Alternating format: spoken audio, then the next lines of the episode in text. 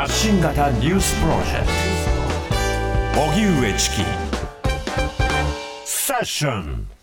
政治と金能登半島地震憲法改正。施政方針演説で岸田総理は何を語ったのか。先週召集された第213通常国会。昨日の予算委員会では自民党の派閥の裏金事件を受け政治と金の問題についての集中審議が行われました。この影響で通常召集日に行われる施政方針演説は集中審議の後になるという異例の事態となりました。その年の内閣全体の基本方針を示す施政方針演説で岸田総理は何を語ったのか。1980年代から政治の問題を取材するジャーナリストの神保哲夫さんと音声を聞きながらチェックしていきます、はい。スタジオにお越しいただきました、ジャーナリスト神保哲夫さんですよろしくお願いいたしよろしますくお願いしまお願いします。す。何今低い声出したんですか？うん、なんか紹介の仕方が厳かだったんで、そういう感じで入ってこないと。合わせていただいたうんこんにちはじゃないでしょ今のはね感じとして。そうですね厳か感ってはいこんにちは。ことですね。よろしくお願いします。お願いします。はい。はい、えー、神保哲夫さん、15歳でアメリカに渡りコロンビア大学でジャーナリズムを学ばれます卒業後は AP 通信などの記者を経て独立1999年には日本初のニュース専門インターネット放送局ビデオニュース .com を設立し代表をお務めですはい。というわけで国会スタートしました。今回あの集中審議からのねスタートということで、はいあの政治と金の話、まあ自民党裏金問題からスタートしてようやく今日施政方針演説ですけれども、まず神保さん今のこの政界の動きはどう見てますか？あのーもう僕は、えー政界の動きというか、ん今回の裏金、えーまあスキャンダルっていうふうにまあ仮にしときましょうか。はい。の展開のされ方も、うんメディア報道のあり方もそれを受けての、えー政界のリアクションも、うん。どれももう全部とんでもないと思ってますもう論外、あのこんなに我々はアホだったのかっていうくらいあの全然なっちゃないと思っていますというのは、まあ後でもちろん時間あったら話しますけれども、はい。あの今回の出てきた報あの報道内容のほぼ全ては検察のリークなんですね。うん。検察のリーク、それでかなり早い段階から、例えばその元検事で裏金問題を実際に立件しようとしたのに、法律の壁があってできなかったっていう経験を持つ郷原の坊さんなんかが、うん。現行の政治資金規正法では裏金は絶対に摘発できないんだと。うん。うん。でそれそれなぜならばこれこれこうだからだっていうことも全部言ってるのにそういうのを全く無視してリークされると裏金で大変だこんなひどいことやってたああだこうだっていうねでもちろんそれは僕は裏金がいいって言ってるんじゃないんですけど、はい問題は別のところにあるっていうのが一つ、それからもう一つは裏金が物を言うつまり裏金っていうのはあの何に使ってもいい金で本来使っちゃいけないものに使えるから意味があるんですよ。ん別にあの使っていいものだったら表金表金がもうせあの、えーそれこそ政党定石も含めて山ほどあるんだから表金はね。はい裏金は本来その使ってはいけないものに使う簡単に言えば買収なんですね。うん。でその状態が放置されたまんま、えー今そのいろんなことをこれ変えるあれ変えるあれ変える言ってるけどこれ全部全くお話になりません、うんそれがまず一つもう一つはどんなに今その例えばパーティー券20万円以上がその記載義務ですけどそれをはい5万円に、まあ現金は5万円なんですね、ん。5万円に下げようがあるいは1円に下げようが実はそれじゃあ全く政治金規正法が機能しない別の理由があるのに、ん。そのことをなぜか誰も言わない、それを簡単に言うと、政治資金規正法というのは、その閲覧はできるし、ウェブ上でも閲覧はできるんだけど、ん。驚いたことに、ウェブ上でも PDF なんですよ。うん。だから、検索ができないわけ。簡単に言えば、この企業の名前を入れたら、その企業が挙げた政治家や政治団体の名前がダーッと出てくると。ある政治団体の名前を入れたら、そこがもらったとこがダーッと出てくると。だから、それがないから、上脇先生が1年以上かけて、ん。全部アナログで、この団体だけ、そのこの束は全部その団体ですと、はい。このこの政治家は全部この束ですって言って、まあ、印刷したかどうかはともかくとしてね、でも、多分印刷しないとできないと思う、それは。ん。それで手作業でアナログでやんなきゃいけなかった、つまり、まあ、上脇先生とかね、それから例えばあの情報公開クリアリングカウンセルの三木さんとか、ああいうふうにも、それに命を懸けてる人じゃないと、不正があっても摘発できない、それで、しかも20万が1万円になれば、枚数がもっと増えるんです、はいはい。何万枚何万枚もあるんですよ。政治資金収支報告書って。でそれを 直さないで基準だけ下げるとかなんとか要するにガラス張りになってないわけ、だから誰もチェックしない。でそれは別に総務省もチェックする義務ないですからね。はい警察は事件がなきゃチェックしないですからね、ん。我々やつまりメディアの人間や一般有権者がチェックすることが前提になっていてそれが政治資金規正法の第1条に書かれている、ね、不断の監視にさらすののもとにさらすって書いてあるわけですよね。でそれ何にもそこの話どこにも出てこないで、えーなんかもうわざと派閥のなんとかとか、もうまあこれは意図的なのかどうかはともかくとして意図意図的なのかアホなのかどっちかしかもうありえない。はい。全然あのあさっての方に議論がいってるのは、でこれでは結局何も変わらないし正常化しないってことを今日はお話ししたくて来ました。はい、はい。自民党は多分その意図的なんだと思うんですよね、うん。この派閥の話にしてるの。と、うん。いえ自民党にとっては派閥解消ですら実は懐痛いというふうに感じている方もいらっしゃるだろうと、うんうん。ただあの昨日のあの具体的な集中審議の野党の提案とか追及などを見ていると、うん。やっぱり金の出も管理しなきゃいけないよねっていうこととか、うん。一体何に使ったのっていうこととか、うん。パーティーというのはこれ自体が、まあ、あの裏口なんだと、うん。でこれ自体がそのもうけしからんのでしっかりと政治資金の法律を変えなきゃいけないっていう突っ込みはあったんですけど、うん。そこから先となると当然各政党にも影響が出てくることなので、じゃあどう変えるのかって仕組み作りまではまだいってないですよね。だからもちろん野党もまあいろいろとあの、まあ、企業団体献金を例えば全面禁止っていうと組合がね特に連合とかからいろいろ助けてもらうことができなくなるっていう政党もあるしそれはいろいろあるんでしょう。ただね一番の大大事なところはね今回その一番最初に、まあ、あの赤肌がまあ最初にスクープして、それを、まあ、上脇先生は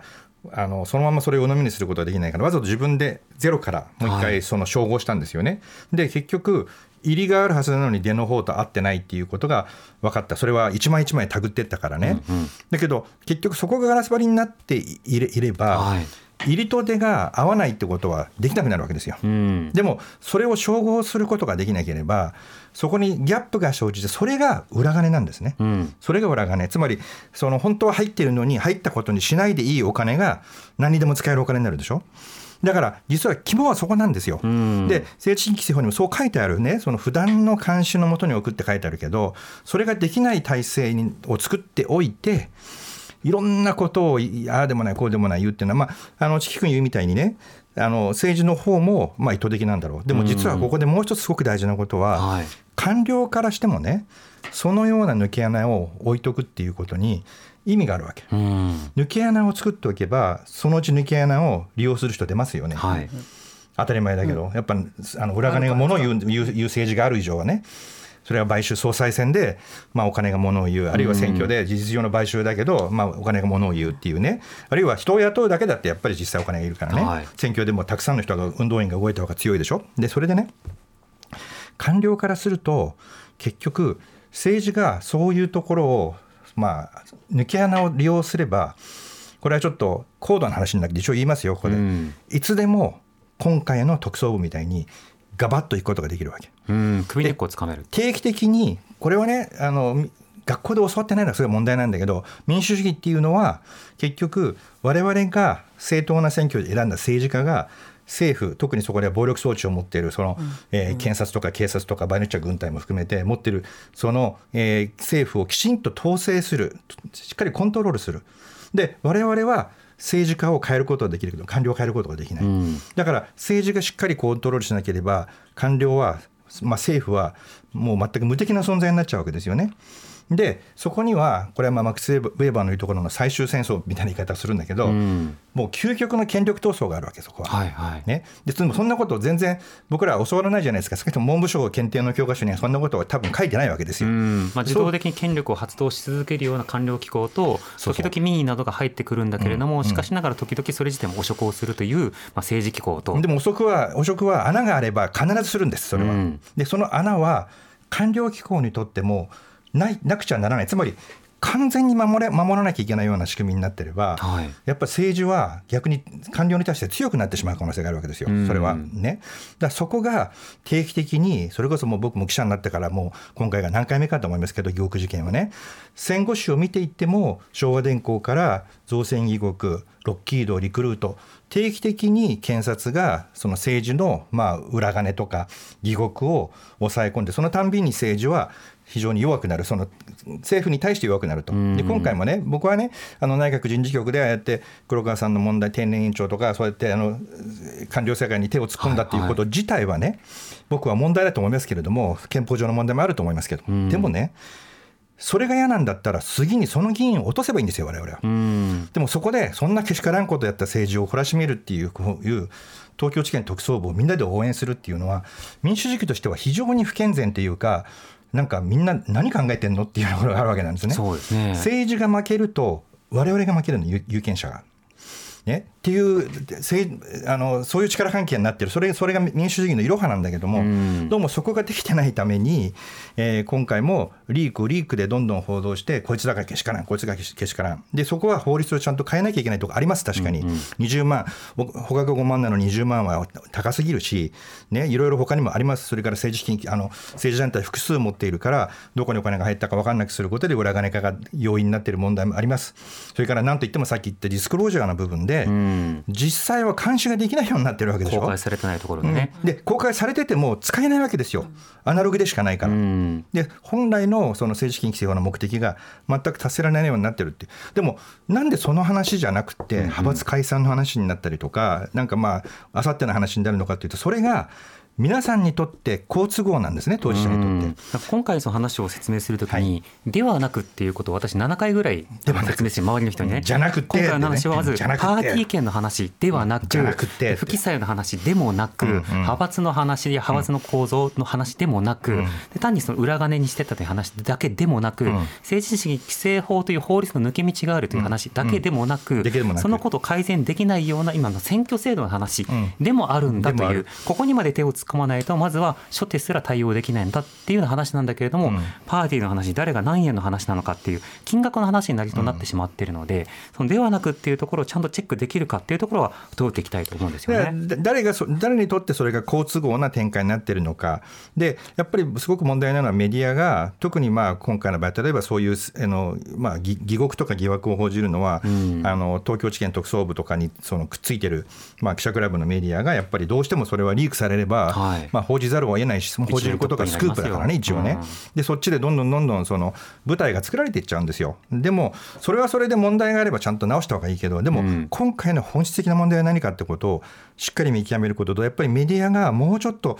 まあ、ちゃんと勉強もし、それから問題意識もちゃんと持って、えー、本当の問題はどこにあるのかってことを報じないと、世論っていうのは、やっぱりこう裏金とかね、なんかこう、なんていうんですか、そういう響きに、はいはいまあ、ある種感情的感情的にやっぱその脊髄反射するんですよね、でそれも計算に入れられてるんだと、だから踊らされないようにしようぜというところが、やっぱ一つ大事なのかなと思います、どんな権力機構の縛りをかけるかという本質的な問題があるんだということを前提に、はい、今日は施政方針演説を聞いていただきたいと思います。はい。はい、ということで、えー、念頭に、えー、こういった国会が開くと施政方針演説、つまりこれから国会、こういうふうに進めていきたいというふうに、私たち行政は考えてますというふうに、内閣府の長、つまり総理大臣が発信信する、はい、それが施政方針演説なんですがまず演説の冒頭は能登半島地震についての言及から始まりました、はい、元日発生した令和6年能登半島地震。震災によって亡くなられたすべての方々のご冥福を心からお祈り申し上げます。また被害に見舞われ厳しい生活を送っておられる被災者の方々に改めてお見舞いを申し上げます。今回の震災では、厳しい状況が幾重にも重なりました。半島特有の道路事情による交通網の寸断、海底隆起や津波被害による海上輸送の途絶、水道、電気、通信など、ライフラインの甚大な損傷、地震に弱い木造家屋が散在する小さな集落の孤立、高齢者比率5割を超える地域社会への直撃、こうした厳しい状況の中でも、何よりも素晴らしいのは、被災者の皆さん、また支援に携わる皆さんの整然とした行動と絆の力です。発災直後の大混乱した状況は、皆さんの忍耐強い協力によって、だんだんと落ち着きを取り戻しています。能登は優しや土までもと言われる、外に優しく、内に強靭な能登の皆さんの底力に深く敬意を表します。異例の措置でもためらわずに実行していきます。例えば、昨年末に決めたばかりの令和6年度予算案の変更を決断し、一般予備費を1兆円に倍増しました。また、私をトップとした令和6年能登半島地震復旧・復興支援本部を新たに設置することとしました。被災者の生活となり合い支援のためのパッケージを着実に実行し、被災者の帰還と能登を含めた被災地の再生まで責任を持って取り組む決意です。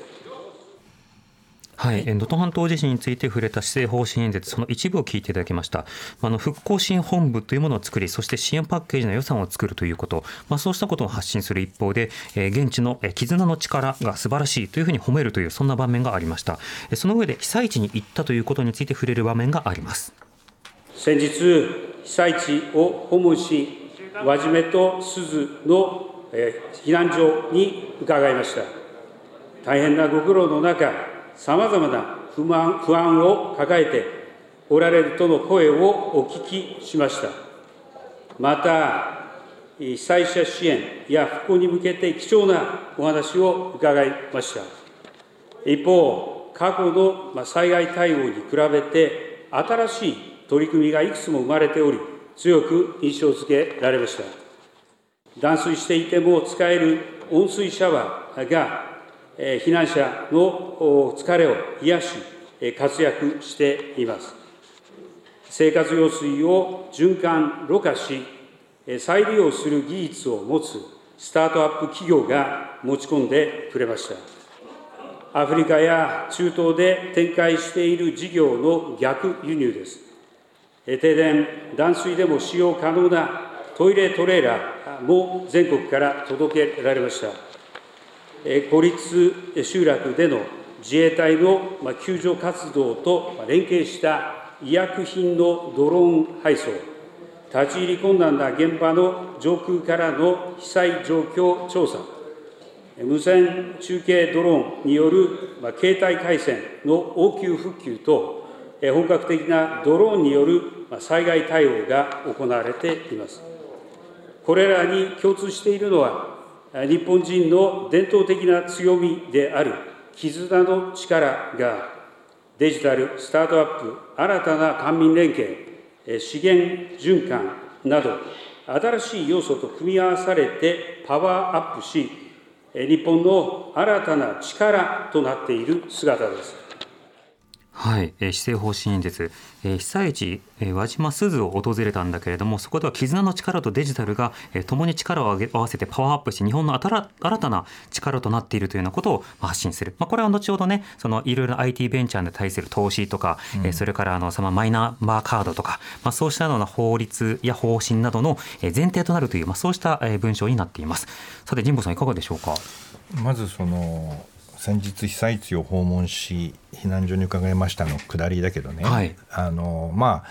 行くことも大事なんだと思います、それは。総理自身がその見ることによってね、どれだけひどい状況にあるのかっていうことを、まあ、実際に見てで、それがちゃんと対策、対応に反映されるっていうのは大事なことだと思うんだけど、まず一つね、はいあの今回半島、まあ、半島だっていうことが一つの大きな特徴だっていうふうに言われてますよね、しかもそのルートが、まあ、その249号線っていうのが1本しか今なくて、でそこがまあ渋滞するんですごい時間がかかると、で僕は実は総理があの輪島と鈴にヘリコプターでストーンと降りた 降りただけなんだけどそこに、その日に、まあ、その前後にあの現地にいたんですね。はい、でね神保さんが。はいあのそうなんです。それで、結局ね、うんとまあ、多くのあのメディアや NGO とかは、まあ、あのそのままもう向こうで車中泊をしている人はいます。ただ、まあ、あのもう泊まれるところって我々はそんな避難所に泊まるわけにもいかないし、はい。えーかとかといって、まあ、実際に水も、まあ、水はまだ今でも来てないで初期の頃は電気もまだ通ってなかったような状態だから、まあ、車中泊って言っても車中泊するとガソリンそれだけ消費するじゃないですか、寒いのでエンジンかけっぱなしにするから、でガソリンスタンドがやっぱやってないとあの帰ってこれなくなってやばい可能性があるわけですよね。はい。そうすると多くの人が金沢に、まあ、そのシェアハウスとか安いホテルとか取ってでそれで朝、まあ、4時とかに起きてで向かうと、でまあ、45時間かけて、えー輪島なり鈴なり能登町なりに、まあ、上がっていくっていうそういうあの、まあ、通い通い通い援助通い取材を皆さんやってたんですよ、お医者さんなんかも結構はね。であのその総理が来るっていう14日だったんだけども、はい。まあ、13日来る予定だったので大雪だったんで14日にヘリが飛べないからっていう理由で延あの延期になったのね、で14日は天気が良かったんだけど総理はヘリでポーンと行って降りてきてでちょっとなんかお膳立てされてるとこパーッと見て、はいはいでまたヘリで県庁に戻って長谷長谷知事となんか今後のあの協議するみたいな話なんですよ。うん総理が行くってことになると警備の車がまずすごいわけ。警察車両が延々とでねこの当時249号線っていうのはあの途中で一箇所その穴水の手前あたりで、はい。あの迂回をしなきゃいけなくなっていてそれが田んぼのあぜ道みたいなとこ走っていかなきゃいけないんですよ。でそこにあの警察のよく東京でも止まってるあのバスみたいなのあるじゃないですか。はいはいはいあれがもうずらあのーっと護入っていく送車っぽく見えるからねはい、青とそうそうそんな感じ。するんであのなんかあの網が。網みたいなのがかかってこう中あれとかが延々ともういっぱいいてそれから当然メディアも、はい。メディアはヘリで来れないですからね、メディアもみんなすこぞっていくでしょ、そうするとねもうお医者さん乗せたひあの車とか NGO とか、まあ、当時はまだボランティアもほとんど来ないでって言われたりいなかったんだけど、もう、えー、とすごい時間がかかってしまうっていうことで、総理はなんかまあお気楽にこうヘリで降りてでちょっと見てすぐにまた戻るって言ってそんでこうやってしあの、ね、初心でこう行ってきました、はい。こうでしたみたいなこと言って、まあ、それはそれでいいんですよ。大事なんだろうけど、まあ言ってる内容がでも総理が行くとどういうことが起きるかっていうことについては、はい。ちょっとやっぱりあのもうちょっと知っておくべきだしそれから、うんあのこの報道をするんだったらその時は下がどうなってたのか。つまり総理はヘリ。他は全員下なんですよ、はい。警備も何もかも全部下なんですよ。お月も。でその結果として本当にあの、まあ、実際に普段よりも大幅に時間がかかったしん。僕らはだから4時に起きてとその日前の晩は金沢であの平らになって寝れたんですね。で金沢は水もお湯も出てもう最高,、最高だったんですね。ご飯も食べれてコンビニもあるんですね、当たり前だけどね。金沢は普通なんですよ、はい。完全にね。でそこでいや4時に出てそれでまあなんとか10時までに着きたいねって言ってたんだけどやっぱ結局その日はあの普段よりも全然時間がかかってしまって、うん。でやっぱ警備の車がすごく多くて、まあ、警備の車っていうのはまあ安全に安全をきたして走るわけですよ、はい。そこでなんかあの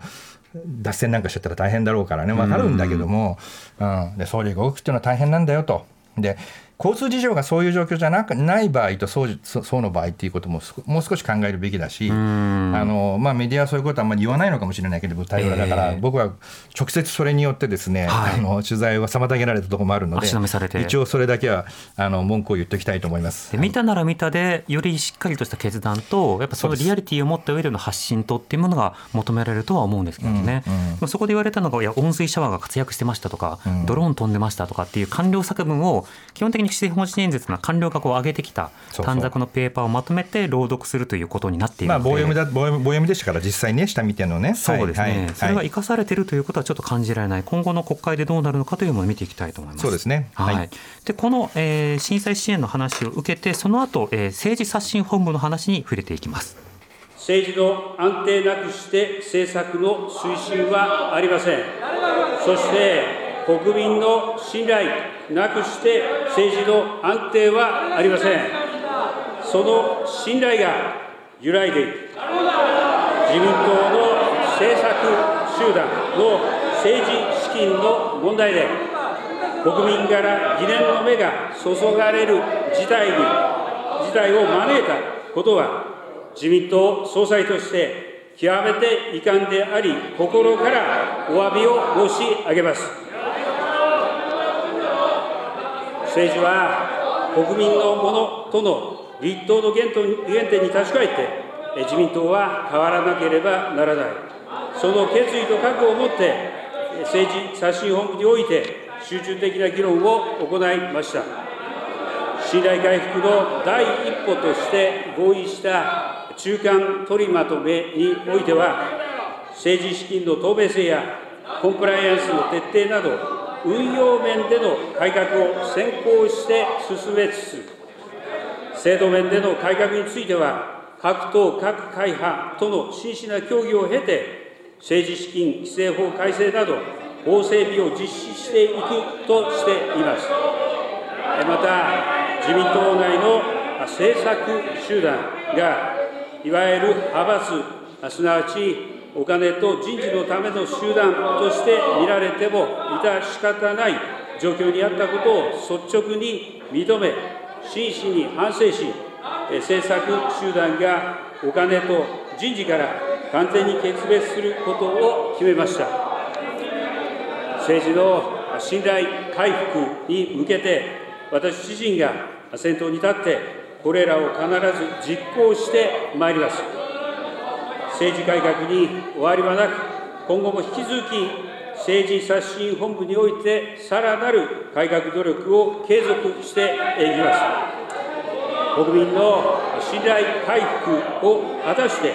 政治を安定させ、その上で重要政策を実行してまいります。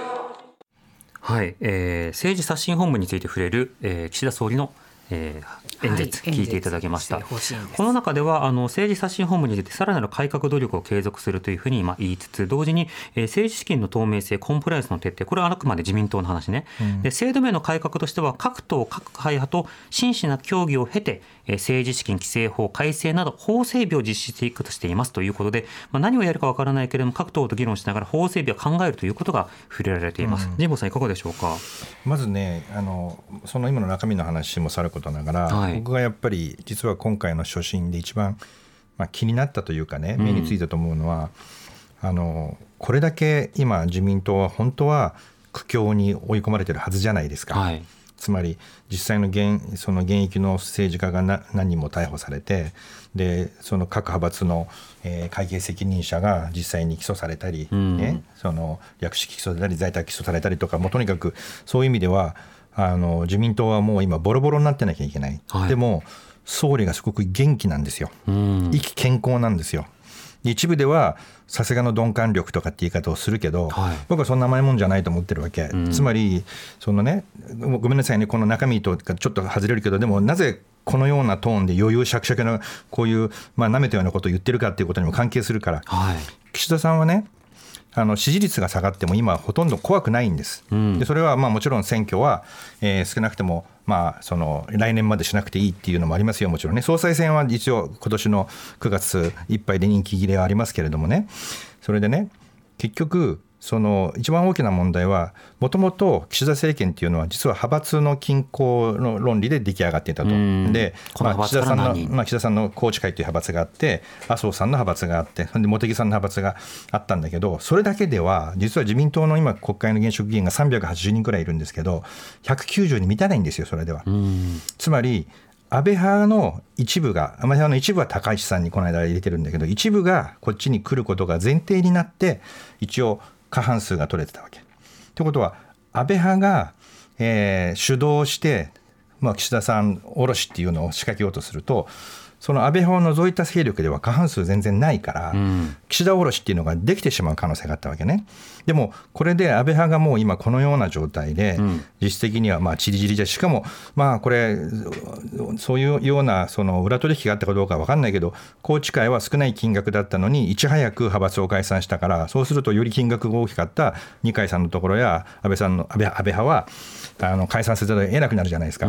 でそうするとですね、それが派閥が一体として動かなくなるると今事実上岸田おろしっていうものができる勢力っていうのは事実上なくなっちゃったんですよ。岸田さん一人勝ちっていうことまあ一人勝ちという見ることができる。まあ勝ってるわけじゃないんだけど、はい、下ろされないっていうことなんですよ。より負けさせることもできますしね。うん、そうっていうことなんですよ。だからまあその意味で岸田さんとしてみれば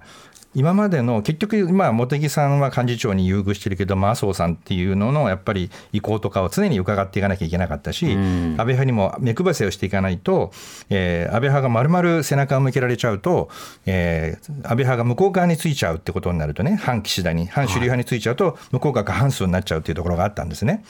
でそれはなくなったじゃないですか、だから単純に党内力学から言うと今彼は何の心配もないわけ、うんうん、でもう余裕しゃくしゃくです見てるとね、はい、でこんな言い方では普通は世論は支持しないですよ。でも支持率が下がったところで当面は濃くないわけ。選挙が近くなった時に総理の支持率や内閣支持率それからあの自民党の支持率が低いと議員たちが騒ぎ始めるっていうのがあるけど、まあ、全く今その解散する素振りなんてないわけだから、はい、でその意味でまず岸田さんがまあさすがの鈍感力っていうことにもなるんだけどそれは、えー、今余裕を見せちゃってると。つまり岸田さんにとってはすごくいいシナリオだったってことね、はいはい、あんなにひどいそのことが自民党に起きて自民党のトップなのにすごいまあちょっとラッキーとまで言ってるかどうか分かんないですけど。感がありますよね、うん、でもそれは彼にとってはそういう背景があるからなんですよ。つまりその派閥のその均衡のくぶきから解かれちゃったっていうことなんですよね。はい、うん、でそれが なんて言うんですか、まあ、ちょっとこう逆説的な状況状況が起きてることが岸田さんのまずそのトーンに、ん。なんか普通はもうちょっとこう元気なくやんなきゃいけない時についついあの元気いっぱいで喋っちゃうみたいなところがあったのが一つと、はい、それが一つです。それからまあこのあの政治改革に関してはね、あの初心では具体的なところまで言ってないけど、えー、さっき言ったみたいにいくつか絶対これをやらなきゃいけないっていうものが、まだメニューメニューとして上がってきてないんですよ。うん、さっき言ったように、なぜえー、あの例えば5人衆と言われたりいろいろその呼び方はいろいろあるみたいだけど裏金をもらってた人たちが逮捕され立件されなかったのか。で派閥側はそのお金をあの会計責任者が不記載だったんですね、うん、言い方としてはそれと元のそのまあ事務総長が共謀が認められなかったって言い方してるんだけど、はい、共謀じゃなくてもらった側は共謀関係ないじゃないですか、うん、もらった側は本当は立件できないかおかしいじゃないですか、うんうん、でもそれは実はそこが郷原さんが言うところの今の政治資金規正法では裏金である限りはえー、立件できない仕組みになっていると、でこれがもうとんでもない法律でしょ、でもね、一言で簡単に言わせてもらうと、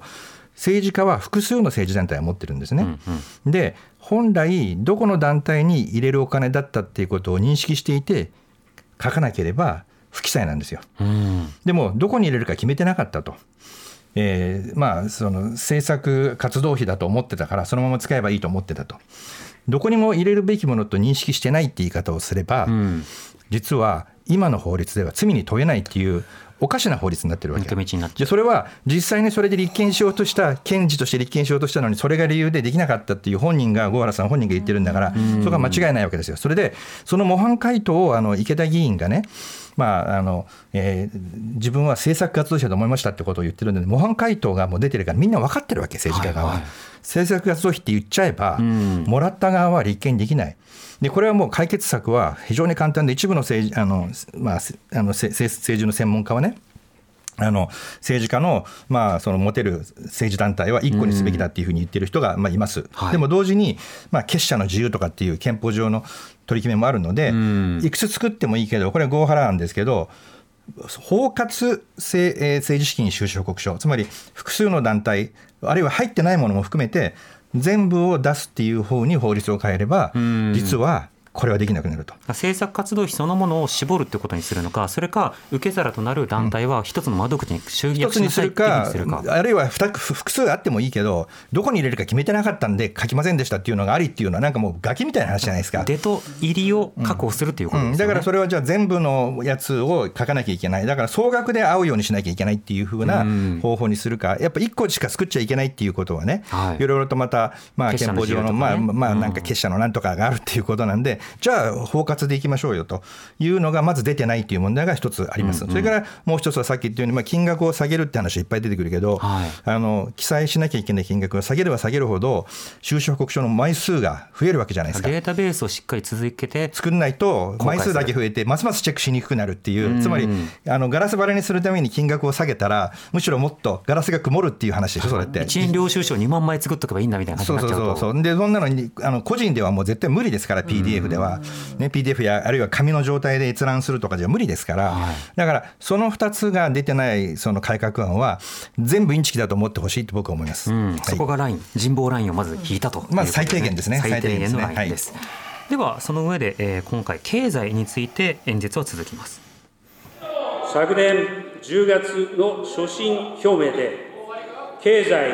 経済経済と申し上げました。その思いは今も全く変わっておりません経済の再生が岸田政権の最大の使命ですもう一度この場でお誓いいたします経済とりわけ賃上げが今まさに喫緊の課題として求められています。本丸は物価高を上回る所得の実現です。あらゆる手立てを尽くし、今年、物価高を上回る所得を実現していきます。実現しなければなりません。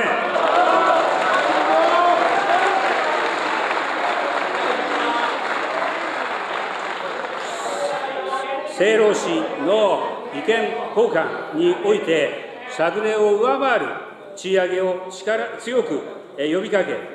春季労使交渉では、それに呼応する動きが広がっています。政府としても、このモメンタムを保っていくべく、全力を挙げます。春からの賃上げに加えて、6月からは1人4万円の所得税、住民税減税を行い、可処分所得を下支えします。官民が連携をして、賃金が上がり、可処分所得が増えるという状況を確実に作り、国民の実感を積み重ねることで、長年続いてきた縮み志向の意識ではなく、賃金が上がることが当たり前だという前向きな意識を社会全体に定着させてまいります。経済政策について触れる岸田総理の演説を聞いていただきました。あの経済経済経済というふうに昨年言ったフレーズというものを今年も使うということになってそれは今も全く変わっておりませんというふうにも重ねる。だから最大の使命としてお誓いしますというようなことでした。ただその経済というふうに言うたびに野党から裏金っていう言葉が愛の手で飛ぶという、まあ、そうした、えー、名場面なのか不思議な場面でもありました。神保さんいかがですか？あの経済についてはですね、はい、僕はちょっとやっぱり非常にこう冷ややかな目で見てまして、うん、というのがあの前にもここでお話ししたことがあるかもしれないけれども、まあ、日本は本当にこの30年ですね、はい。もう全く1人当たりの GDP も増えていないしで、まあ、人口も増えてないからもちろん GDP 自体も横ばいでずっと横ばいだし、うん、で同時にまあ生産性も上がってないので賃金も横ばいですねずっとね、うん、っていう状況になってると。でね結局その今これはよく僕が僕のであのビデオニュースで 例として使うんですけど日本の今の、えー、時価総額のトップ10企業っていうのをね並べてで例えばじゃあアメリカの、えー、トップ10企業って並べると日本のトップ10企業ってまあいろいろ合併とか繰り返したのでその例えばあの三菱 UFJ とかっていうのはできたのは2000何年になってるけど、まあ、元を正せばその岩崎与太郎とかなわけですよ。はい、ね、であの NTT とかも民営化されたのは85年だけどもう後者ですよ、元ね。で KDD だって実際は事実上の国営ですよ。ね、その国際電信電話、えー、会社、まあ、KDDI になってからは何年か知らないですけどね、つまりそういう会社がほぼ全部で、実は1970年代以降、うん、70年以降に設立した会社っていうのは、トップ10時価総額で見ると、キーエンス1社だけなんですよ。他に1社もないっていう状態ね。えー、その一方でアメリカ見ると、10社のうち、まあ、少なくとも8社は、えー、全部1980年代以降、まあ、まあガファム、テスラ、その辺が全部入ってるわけですよ。はい、ね、でそれは結局もう日本はその産業構造改革に完全に失敗をしたっていうことが明らかなんで、うんうん、ちょっと今ここで出てるような、まあ、僕から見れば微方策で、はい、ちょまあ、もちろんそれはやんなきゃだめですよ。微方策もね。微方策とはいえ、うん、そのやっぱ賃金上げなきゃいけないしちょっとでもできることやんなきゃいけない。ただ同時にもっと抜本的な一体何が問題だったのかってことを本気でその検証した上でね、うん、えー、かなりその、えー、派手な外科手術をしないと日本はもうだめだと思うんですよ。はい、だけどやっぱりまあ宏池会だからかなのか自民党だからなのかあるいは岸田さんだからなのかとしてでしかもまあ経産省の元次官がまあ事実上の総理補佐官としてがっちりその政策部分で固めてるっていうことが原因なのかわからないけどやっぱりこれまでの延長でしかないんですね。ただちょっとこの辺頑張るよこの辺頑張るよだけど。でとっくにそれをもうなんもう30年あるいは20年前にそれを転換しなきゃいけなかったということが問題意識が全く見れない以上は、はい、まあやんないよりやった方がいいことはできるだけやりましょうと僕も思いますけれども、えー、これでは僕はあの日本のその復活っていうのはしかも人口が今減る局面では期待できないっていうのが、まあ、まず経済の政策を見てる時の僕の第一印象です。なるほど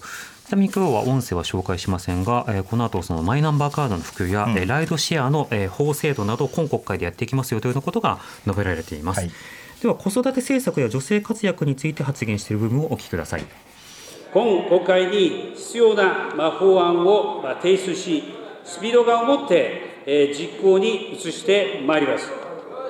単に制度や施策を策定するのではなく、まあ、社会全体で子どもや子育て世帯を応援する機運を高める取り組みを車の両輪として進めてまいります。子どもに対する性犯罪、性暴力は重大な人権侵害であり、あってはならないことです。子どもの性被害を防止するための法制度について、今国会での法案提出を目指し、より実効的な制度となるよう検討を進めます。女性の活躍を全力で後押しします。これまでの取り組みもあり、女性の有業率は53.2%で過去最高。特に25歳から39歳は初めて8割を超えました。これをさらに進めるため、女性役員比率の目標等に向け、人材の採用・育成を支援いたします。また男女ともに仕事と育児の両立ができるよう、支援策を充実させていきます。これらの取り組みを通じ、年齢や障害の有無にかかわらず、すべての方が生きがいを感じられ、その尊厳が損なわれることなく、多様性が尊重される包摂的な共生社会を実現してまいります。はい、えー、ジェンダー平等について触れる際この間ずっと続いているのがあの働き方の話とはくっつけられるんですけれどもいろいろある女性差別とは真正面から言わないということが続いていて、はい、えー、なおかつ例えば麻生太郎副総裁が発言したような、はい、あの明確な女性差別あの本人はなんかこうありがたいみたいなことをね上川法務大臣は述べるわけですけどもその応答そのものも一つのハラスメント温存する構造になってしまっていることが非常に問題ではあるんだけれどもそうしたようなことで何を言っていることによって何を隠しているのかはぜひ聞いてほしいなと思いました。では、えー、こういった演説の最後に、えー、必ず、えー、必ず、えー、自民党総裁として述べるのが憲法改正なんですね、はい、その本気度がどうかはさておきどんなことを言っているのか聞いてみましょう。えまずは憲法改正です。衆参両院の憲法審査会において活発な議論をいただいたことを歓迎します。え国民の皆様にご判断いただくためにも国会の発議に向けこれまで以上に積極的な議論が行われることを期待します。また、あえて自民党総裁として申し上げれば、自分の総裁任期中に改正を実現したいとの思いに変わりはなく、議論を前進させるべく、最大限努力したいと考えております。今年は条文案の具体化を進め、党派を超えた議論を加速してまいります。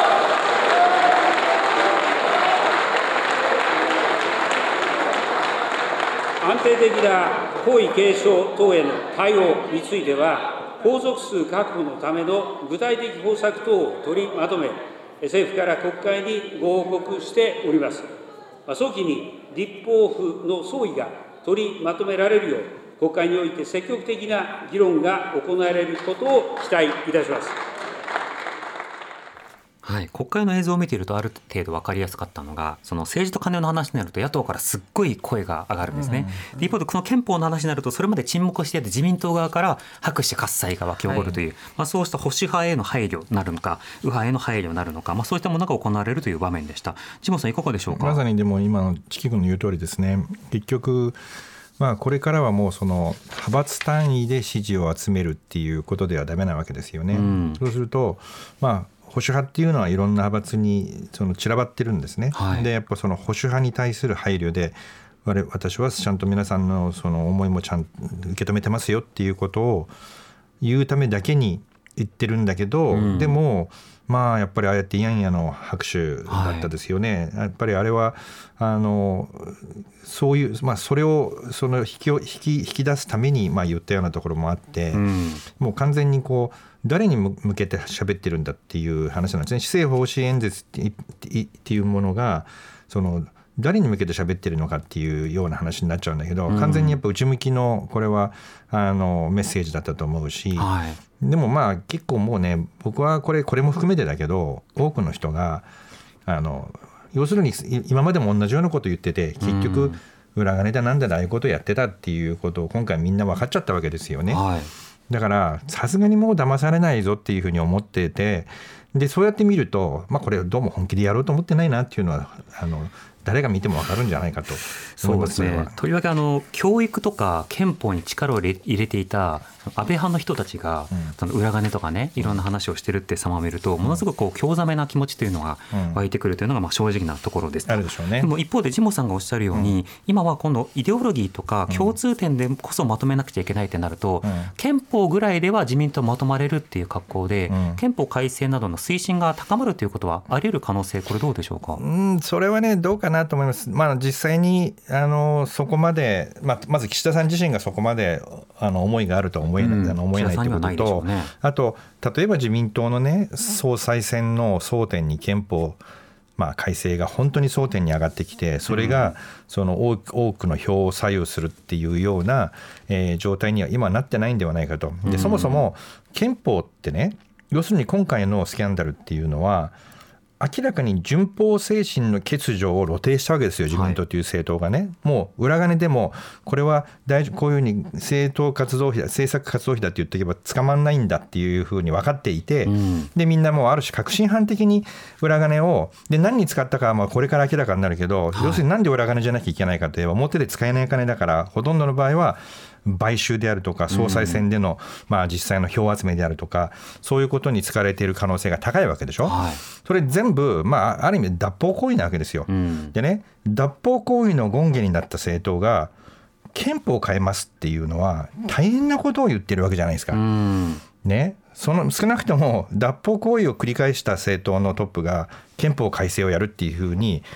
まあ、平然と言うっていう状態は我々はもう少し起こんなきゃいけないと思います。そこは。そうですね、うん、またあの憲法についての触れ方というのもねなんかこう議論を続けなきゃいけないっていうことが何か前提になっているということにも違和感を抱きますし、まあ、加えてあの例えば皇族数確保って言葉って私結構ギョッとするんですよ、ね、数の確保っていうことで人のことを見ると、はい、で憲法改正の是非云々でいうと私は憲法改正してほしい立場なんですよ、うんそれは1条から8条というのを見直してほしい、うん、で1条を国民主権にしてほしいという、うん、あのなかなか今の憲法の改憲派護憲派の中で出てこない論点を私自身はちょっと考えているものなんですけど、その意味で言うとその皇室ってこれからも続けるのかねとか国民主権って1条じゃなくて大丈夫なの？とかいろんなところについての整理が必要なんですけれども何か保守系の人たちがこんな議論したいなっていうことこそが憲法改正論議だあるいは憲法だっていうことになってしまうと、うん、憲法そのものが賠償化されてしまうそういった怖さがありますね。まあ、改正とは言ってるけど何を改正かって言ってないって言ってないですね。不思議な話ですよね。これ英語にしちゃったら非常に皆さん不思議に思うんですよね。うん、何かを改正します。変える何でもいいから変え変えたいんだと私は。でもどこ変えるかはちょっとまあ皆さんそれぞれいろいろあるでしょうから私はあえて言いませんって言ってそれ一体何を言ってるのか分かんないじゃないですか。すね、まあ、変えることに目その目的というか目標があるっていうことになっちゃってるわけですよね。ねあとまあおっしゃる通りで皇族数確保はひどい言い方だねこれだけで本当は政権飛んでもいいね。つまりもう皇族というのは結局はもう我々の犠牲になるべき存在で数を揃えなきゃいけないし、まあ、要するに言葉悪いけど人柱代わりに使ってるんだっていうことを事実上言うようなあのセリフですよこれは。でそれを初心に入れてくるっていうことも、まあ、これちゃんとニュースにならないかもしれないけど、あの皆さんには覚えておいてほしいですね。はっきりと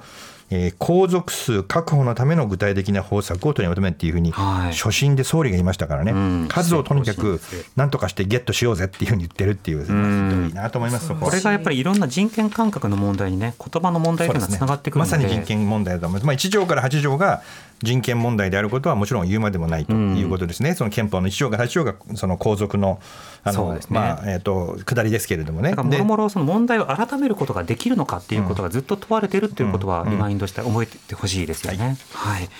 さて、えー、神保さんとお届けしてきましたが、多分これからもね、あの神保さん喋、はい、りたいことたくさんあると思いますので、はい、またお声掛けします。また呼んでください。お待ちしております。はい、今日は岸田総理の施政方針演説をジャーナリスト神保哲夫さんと一緒に聞きました。神保さんありがとうございました。またお待ちしております。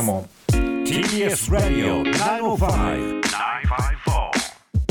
発信型ニュースプロジェクトセッション